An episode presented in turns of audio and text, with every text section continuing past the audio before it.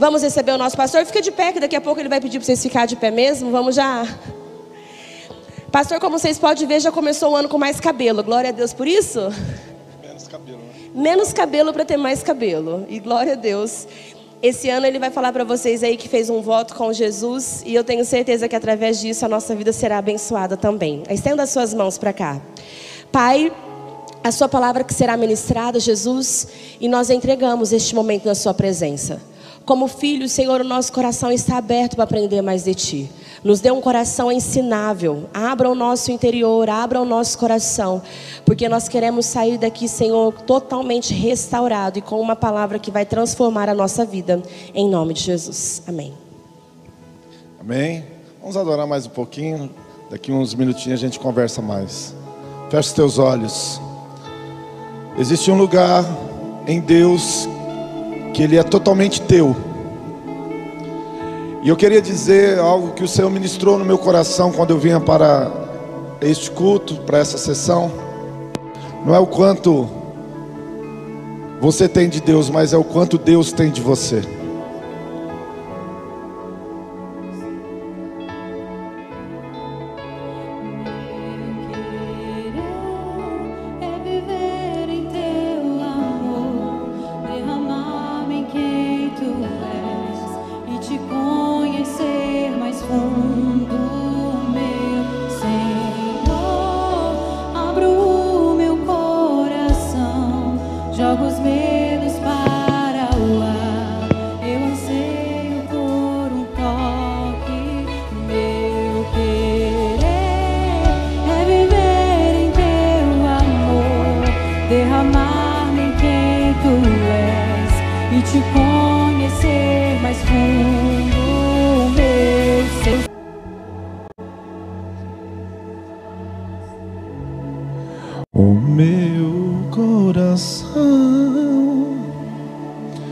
Nós queremos entregar esse momento de louvor, de adoração ao Senhor.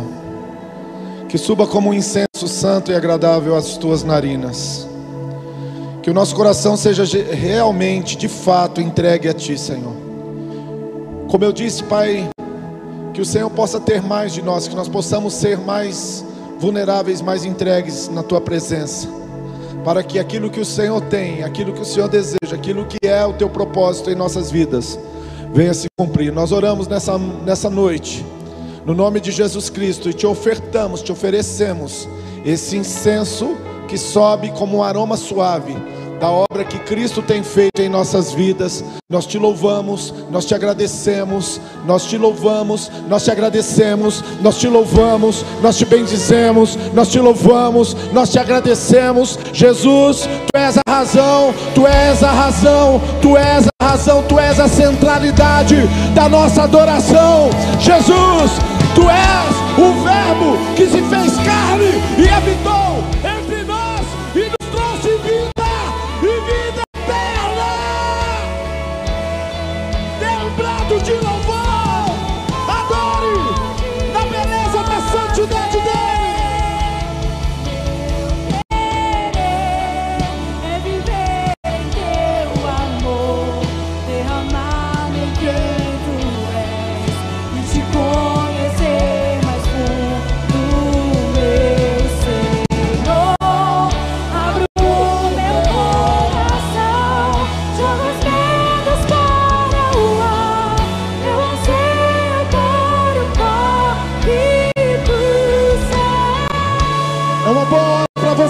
Jesus. Eu quero ouvir os aplausos. Aleluia. Boa noite. Para quem eu não vi, não peguei na mão, não abracei. Feliz 2022. É uma alegria estar de volta. Depois de quase 15 ou 20 dias. Foi um tempo extraordinário. E nós estamos aqui porque Deus tem coisas maravilhosas para as nossas vidas e nós queremos fazer parte de tudo isso que Ele tem feito, amém? Podeis se assentar em nome de Jesus. A pastora falou do menos cabelo e mais cabelo. Na verdade, é, se você perceber aqui, tem o símbolo do Batman aqui. Eu fui para Nova York, chegando lá eu encontrei ele. ele estava na Times Square e ele colocou aquele facho de luz na minha cabeça e ficou marcado. Aí eu cheguei em Maringá tive que rapar a cabeça. Não estou brincando. É que já faz um tempo que a idade vem chegando os cabelos vão diminuindo. E esses dias eu tirei uma foto do lado da minha filha, Anizoe, e aí eu olhei para ela e falei assim: puxa vida, ela merece um pai com mais cabelo, né? É sério. E aí, obviamente que existe aquela veia da vaidade. Aí eu fiz o implante e coloquei os cabelos que estava faltando, que estavam todo na parte de trás e já não estavam mais presentes tanto aqui na, no tupete, na frente. Mas daí o Senhor ministrou algo no meu coração que foi interessante. Ah, apesar de que em dois ou três meses praticamente vai estar reconstru, é, reconstruído nessa parte frontal, mas eu ofertei ao Senhor esse ano é, da, da, a respeito do meu cabelo e eu vou passar o ano com a cabeça raspada. Então, independente se vai ter mais ou menos, eu vou continuar com a cabeça raspada durante o ano de 2022, por entender que existem alguns votos que a gente faz e tem propósito, e esse propósito da cabeça é para a igreja. É para a igreja. Eu tenho orado muito pela igreja que o Senhor tem levantado nesses dias. Nós temos cantado uma mensagem chamada Maranata. O Senhor tem falado muito, né, a respeito do, do que está por vir. E nesse, nesse tempo nós temos buscado um alinhamento na presença de Deus com os nossos líderes, com os nossos staffs, com os nossos pastores. E esse ano vai ser um ano de três, de três votos que começam hoje. O primeiro é da cabeça raspada, então vocês vão ver o ano inteiro assim desse jeito aqui. Então se acostume que esse é o é o modelo 2022. Logicamente que a marca vai sair, né? Ah, segundo, eu tive algumas situações o ano passado de saúde e o Senhor tem me apontado um tempo para mim me cuidar um pouco mais em algumas questões da minha saúde. E eu coloquei um voto com Deus que esse ano nós vamos fazer de zero açúcar. Ou seja, vou comer coisa doce, mas não que contenha açúcar. Então, se você for dar um presente para mim que contém açúcar, vai lá, passa, troca por um, sei lá, um, uma, algo que não tem açúcar, porque eu não vou consumir açúcar, senão vai ficar parado lá na geladeira. Hoje eu fui tomar café da tarde, abri a geladeira, eu acredito que nós ganhamos uns 10 panetones ou mais no final do ano, e eu ainda devo ter ali uns par de panetone da Copenhague, da, da Cacau Show, não sei das quantas. falei, cara, vou ter que abrir mão de tudo isso. Eu falei, isso que é um voto, hein? Aí eu coloquei um em cima da mesa.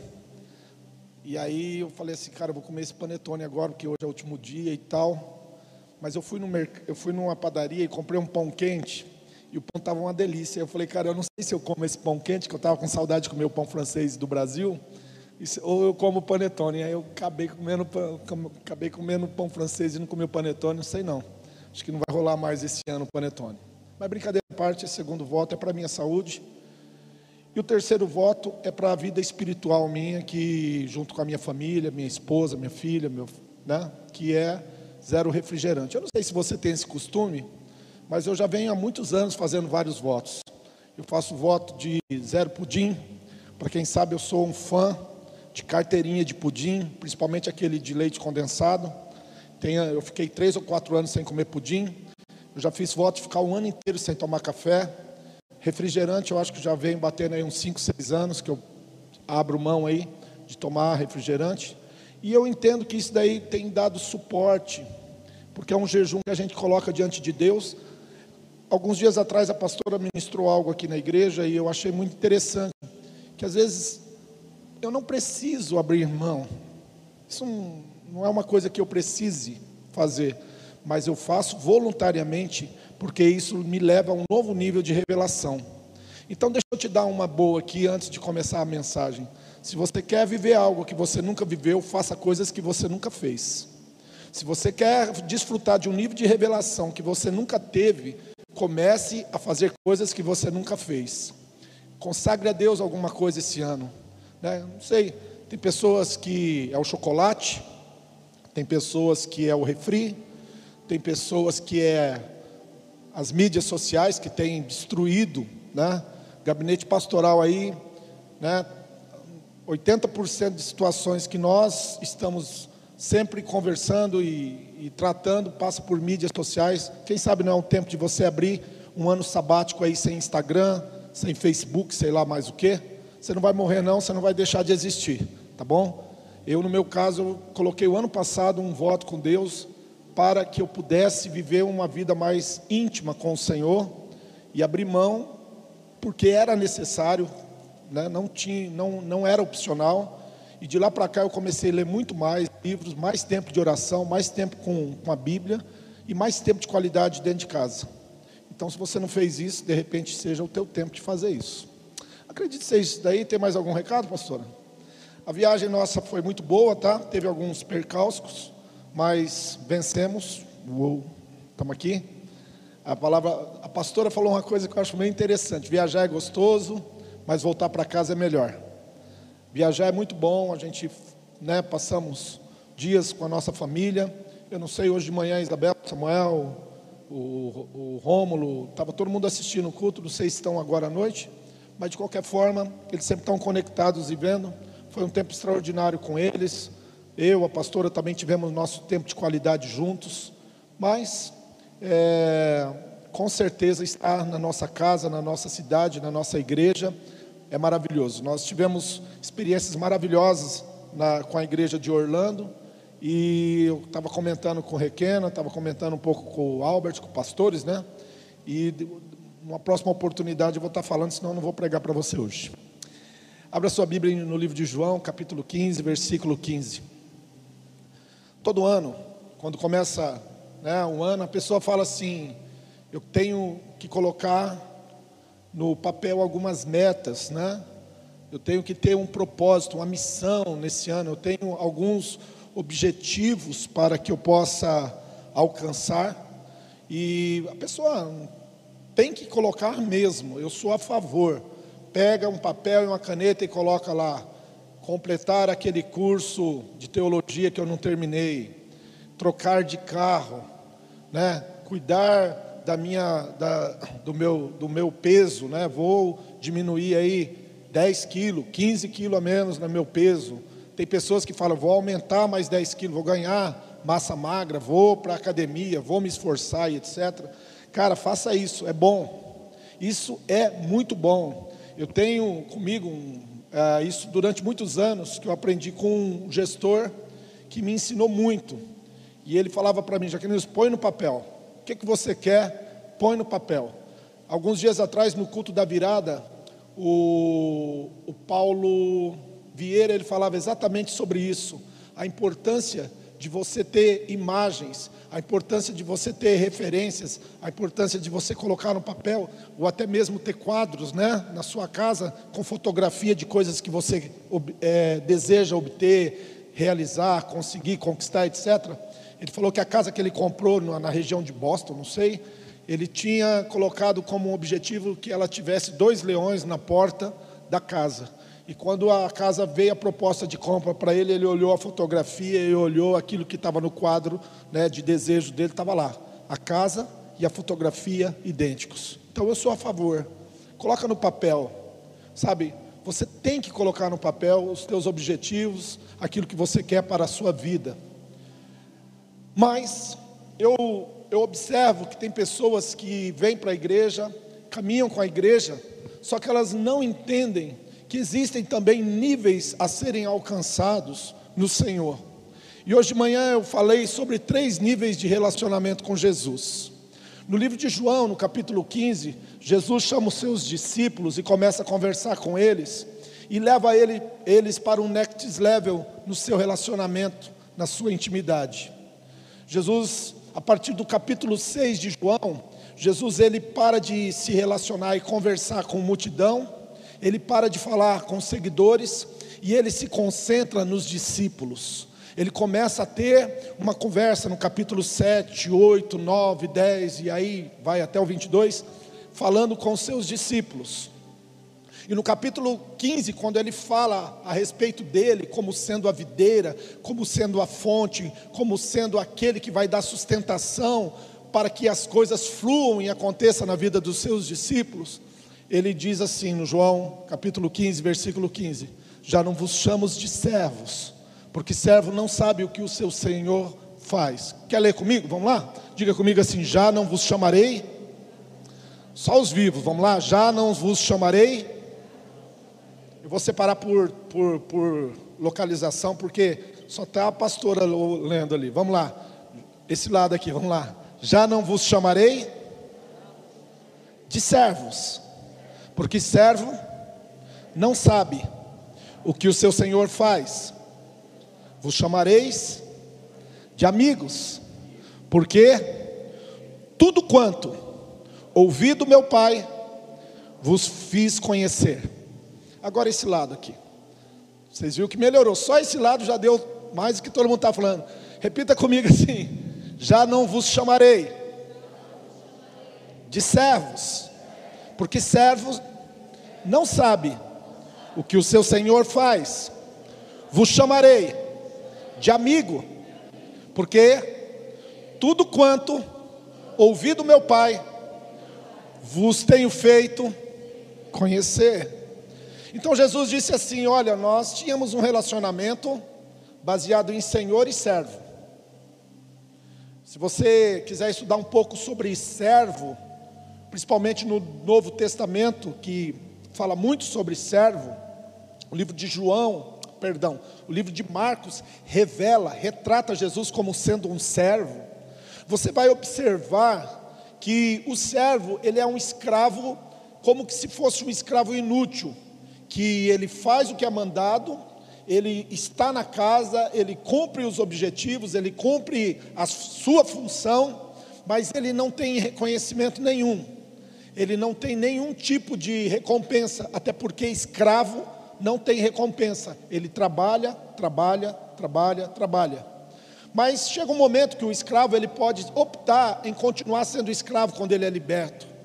E esse escravo pode ir embora quando ele já cumpriu o seu tempo. Então, alguns escravos, por ter um senhor muito bom, eles decidem ficar na casa.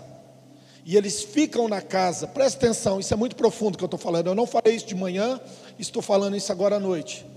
Eles ficam na casa e eles vão até a verga da porta e pegam um tarugo de, de madeira e furam a sua orelha.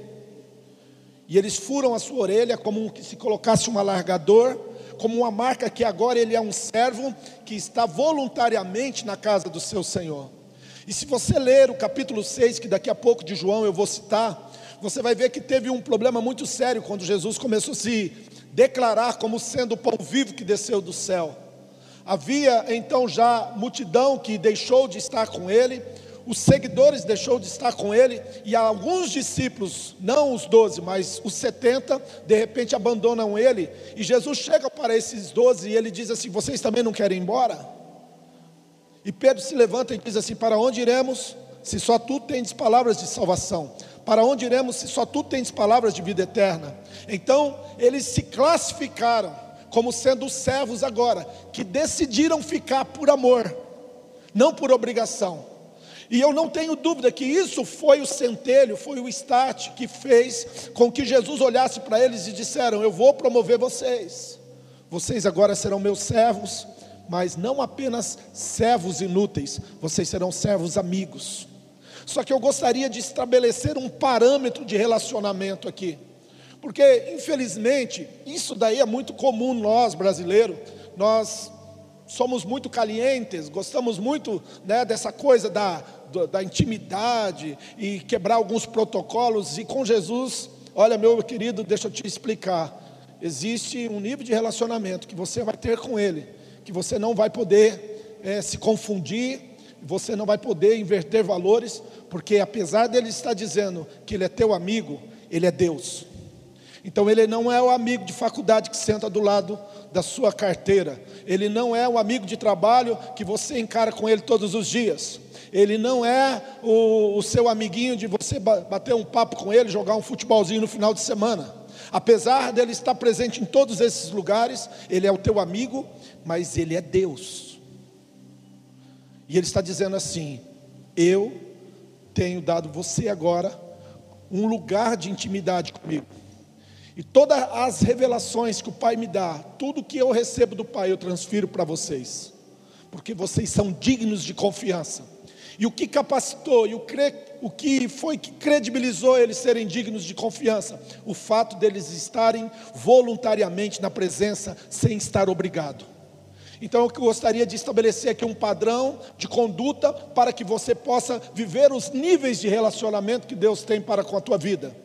Você tem que estar voluntariamente, nem por força, nem por violência, como disse em Zacarias 14, mas pelo meu espírito.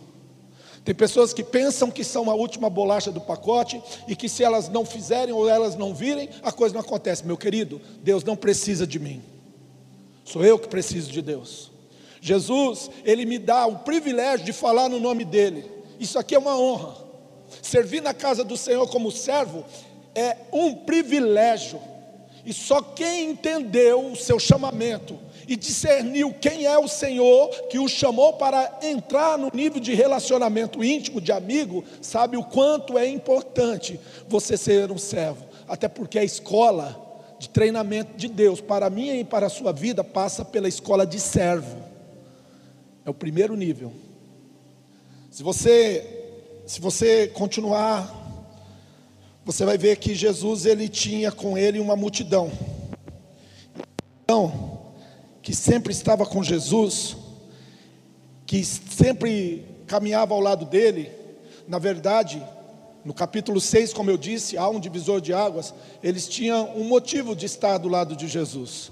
E a Bíblia diz que, no capítulo 6, versículo 26 de João, Jesus respondeu-lhes e disse: Na verdade, na verdade, vos digo que vocês estão me buscando pelos sinais que viste, não pelos sinais que viste, mas porque comeste pão e vos saciaste. Se você ler o capítulo 6, você vai ver que houve uma multiplicação de pães. Você vai ver que Jesus está ali no lado de Tiberíades. De repente ele fala para os discípulos, depois disso, ir para o lado de Cafarnaum.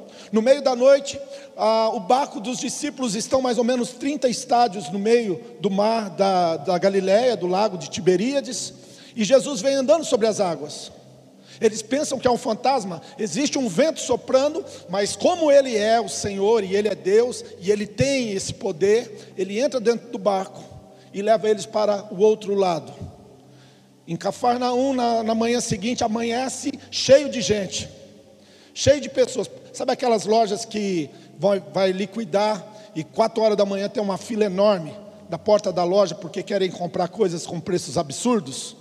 Imagine Jesus em Cafarnaum, ele ficava na casa de Pedro, o lugar onde ele ficava hospedado era na casa de Pedro.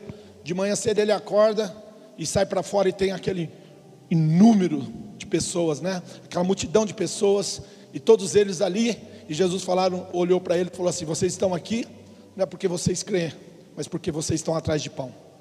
Então, o primeiro nível de relacionamento é um nível superficial, que você só vem na igreja, você só busca Deus por aquilo que Ele pode fazer por você.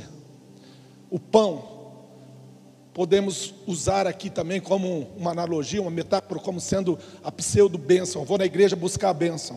Não tem nada de errado vir na igreja buscar a bênção. Mas eu gostaria de estabelecer uma verdade para o teu coração para 2022. Louvor você é dar a Deus por aquilo que Ele tem na mão, por aquilo que Ele faz mas adoração você dá a Ele por aquilo que Ele é, aquilo que está dentro do coração.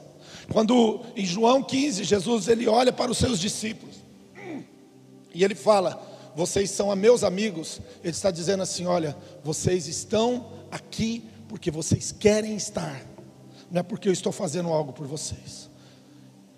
Então você tem que entender rapidamente que você pode estar dentro da igreja, mas você ser só apenas um da multidão. E eu vou falar uma coisa para você: a multidão ela se dispersa rapidamente, a multidão se desanima facilmente. A multidão, ela, Jesus ama a multidão, ele quer ensinar a multidão. Se você ler o livro de Marcos, você vai ver que Jesus, como era de costume, ele falava, ele ensinava as multidões. Mas a multidão retém muito pouco de Jesus. Tem pessoas que estão dentro da igreja, mas eles são apenas mais um na multidão. Deixa eu te falar uma coisa para você, meu querido. Você não é mais um na multidão. Você não nasceu para ser mais um esquenta-banco, mais uma pessoa para vir e, e, ocupar um espaço na igreja. Daqui uns dias você deixa de vir, o teu espaço não está mais aí. Ou, ou seja, você não está aí, mas o espaço está. Jesus não te chamou para ser mais um, meu querido. É isso que você tem que entender. Você é a inspiração divina, você é a razão da criação. Você é uma pessoa que Deus colocou dentro de você potencial, capacidades, dons, Ele colocou carismas em você e Ele acredita em você. A multidão estava ali querendo pão e Jesus falou assim: vocês só querem pão. E daqui a pouco a multidão some.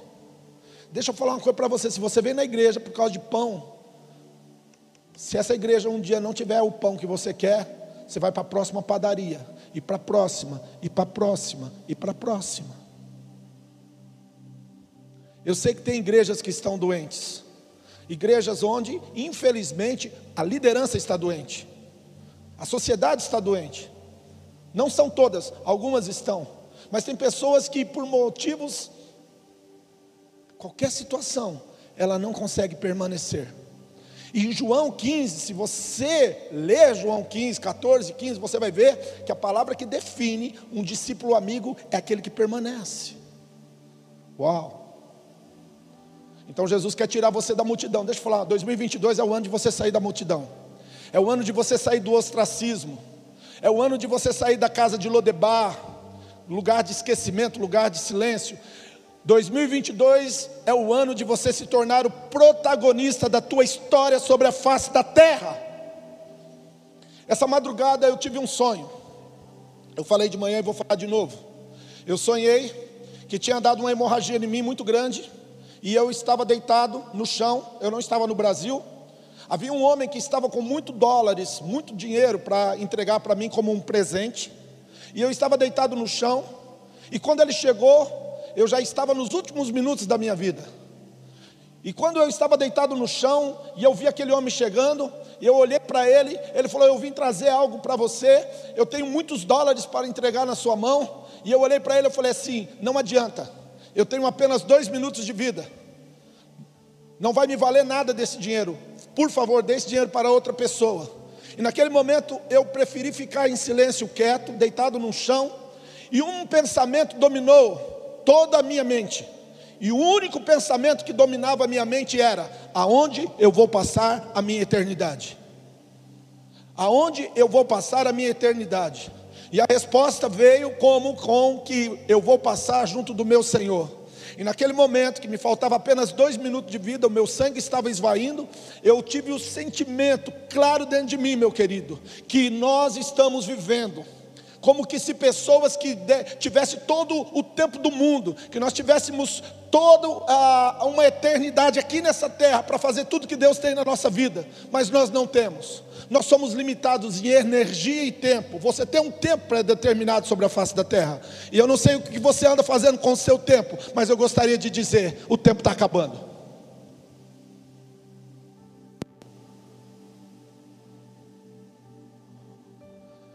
Jesus ele tira a multidão e ele leva agora uma outra palavra para um outro tipo de crente que estava dentro da igreja, que é o seguidor. O seguidor, ao contrário da multidão, ele não desanima tão facilmente. E no capítulo de número 10 de Marcos, no versículo 16, 17, 18, 19, fala de um jovem rico, que ele era um seguidor de Jesus. E Jesus olha para ele e fala assim: Olha, cara, eu quero te levar para viver um novo nível.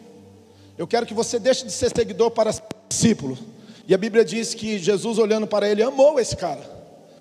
Ele disse: Falta-te uma coisa, porque ele falou: ah, Eu faço de tudo para permanecer contigo. Mas Jesus olhou para ele e falou: Falta uma coisa. Jesus amou ele e disse: Falta uma coisa.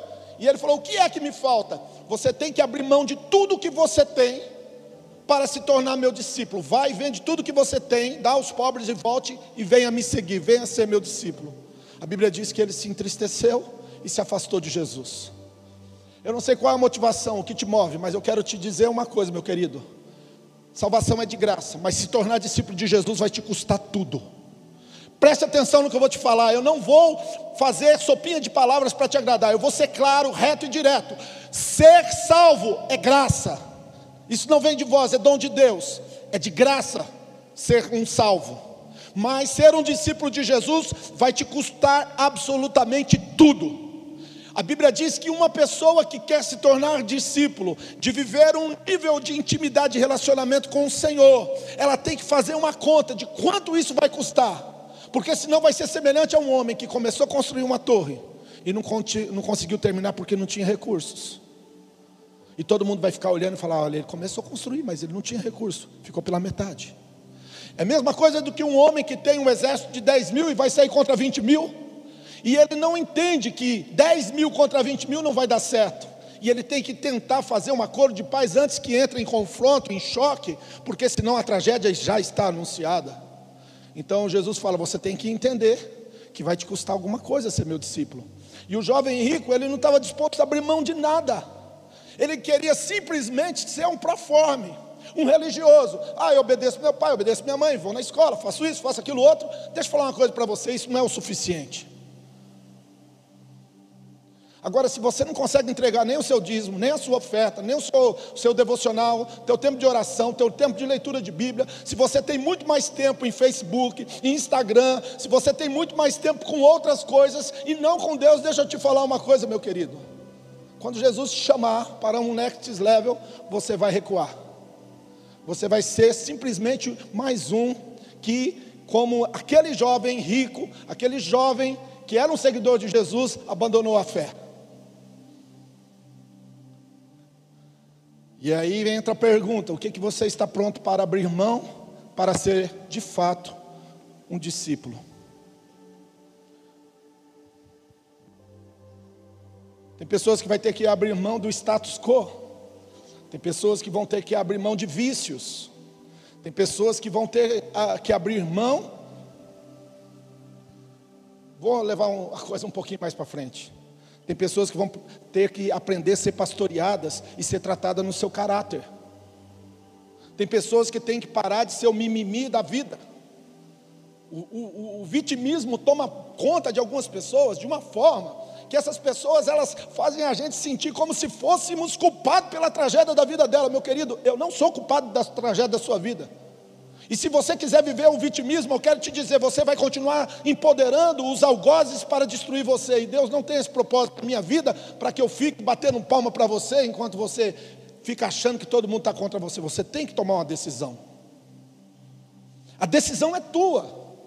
Ser multidão é decisão tua. Ser apenas um seguidor que não quer abrir mão de nada e que vive querendo negociar, fazendo barganha com Deus, meu querido. Jesus disse assim: Vocês serão meus amigos se fizerem o que eu vos mando. Olha aí, a coisa é diretiva. Então Jesus olha para aquele, para aquele jovem e fala assim: Você vai continuar na condição de seguidor. Deixa eu fazer uma pergunta aqui. Que nível que você está hoje? Multidão ou seguidor?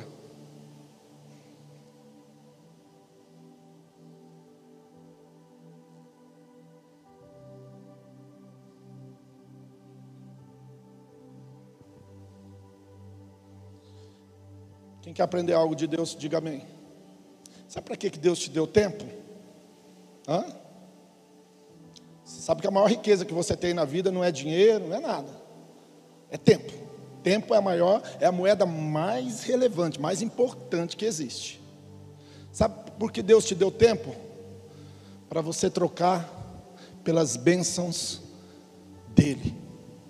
Ele te dá tempo e você dá o teu tempo e Ele te devolve em forma de graça, de virtude, de milagres, de experiências, de profundidade, de conhecimento, de relacionamento. Por isso que Ele te dá tempo.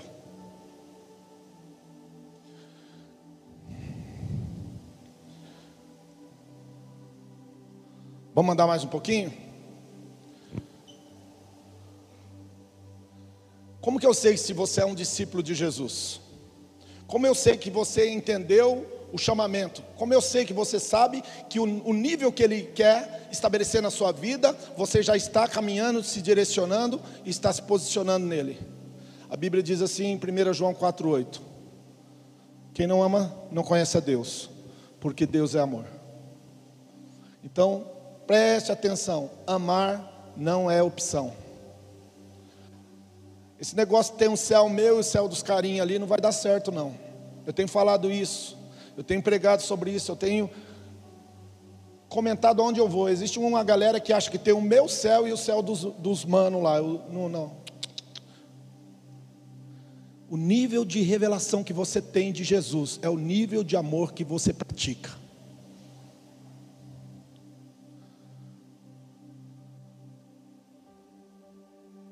Tem pessoas que não conseguem perdoar ninguém. Tem pessoas que não conseguem se perdoar na vida. Tem pessoas que, infelizmente, só se movem por interesse. Tá assim, ó. Neoliberalismo, capitalismo, século 21, hipermodernidade. Todo mundo, né, se move por interesse. Meu querido, o que te move não pode ser interesse. Servir a Deus não pode ser uma barganha. Ele dá, eu dou, eu faço, ele faz. Cara, não é assim que funciona. É o amor. E amar pessoas difíceis, complicadas. Lugares difíceis, lugares complicados. É isso que Deus está chamando. Eu não acredito em uma pessoa que se, se denomina discípulo de Jesus e não ama ninguém, a não ser a si próprio. Jesus está te chamando para viver uma vida de amor. Amor. Amor não é sentimento, amor é uma decisão. E você tem que aprender a viver com pessoas complicadas, difíceis, lugares difíceis. Muitas vezes a pessoa vem para uma igreja e ela imagina que aqui é o céu, não é o céu. Isso aqui é uma, uma passagem. A igreja não é um lugar perfeito. E se for perfeito, vaza daqui, porque você vai estragar esse lugar. Quem entendeu, diga amém. Igreja é um lugar onde você vai trabalhar com pessoas diferentes, de culturas diferentes, de, de, de, formação familiar diferente, de conceitos diferentes. Só que essas pessoas que muitas vezes vão estar aí do teu lado, e inclusive muitas vezes vão te machucar, e agora eu vou falar uma coisa que eu deveria ter falado de manhã, não falei? São essas pessoas que vão te aperfeiçoar no amor de Deus. Alguns dias atrás eu estava num culto na Lagoinha e o, o André ele foi muito sábio quando ele disse que a cruz não é opcional, é para todos.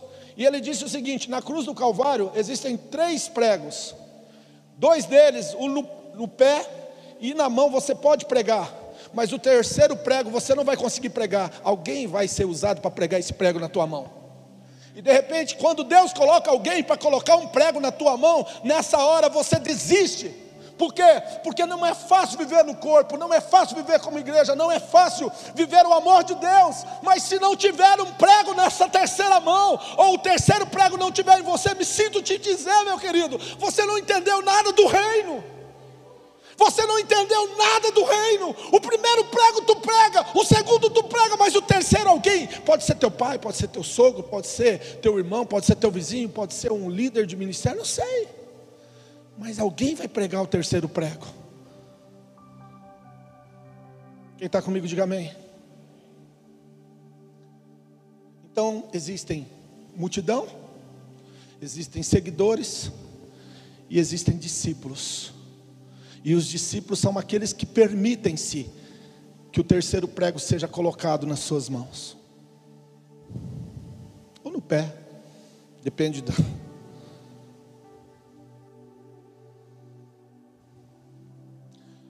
Existem três níveis de relacionamento e existem três níveis de discípulos: servo, amigo, e eu vou falar do último tipo de discípulo que Jesus quer gerar na minha e na sua vida. João capítulo 6, versículo 26.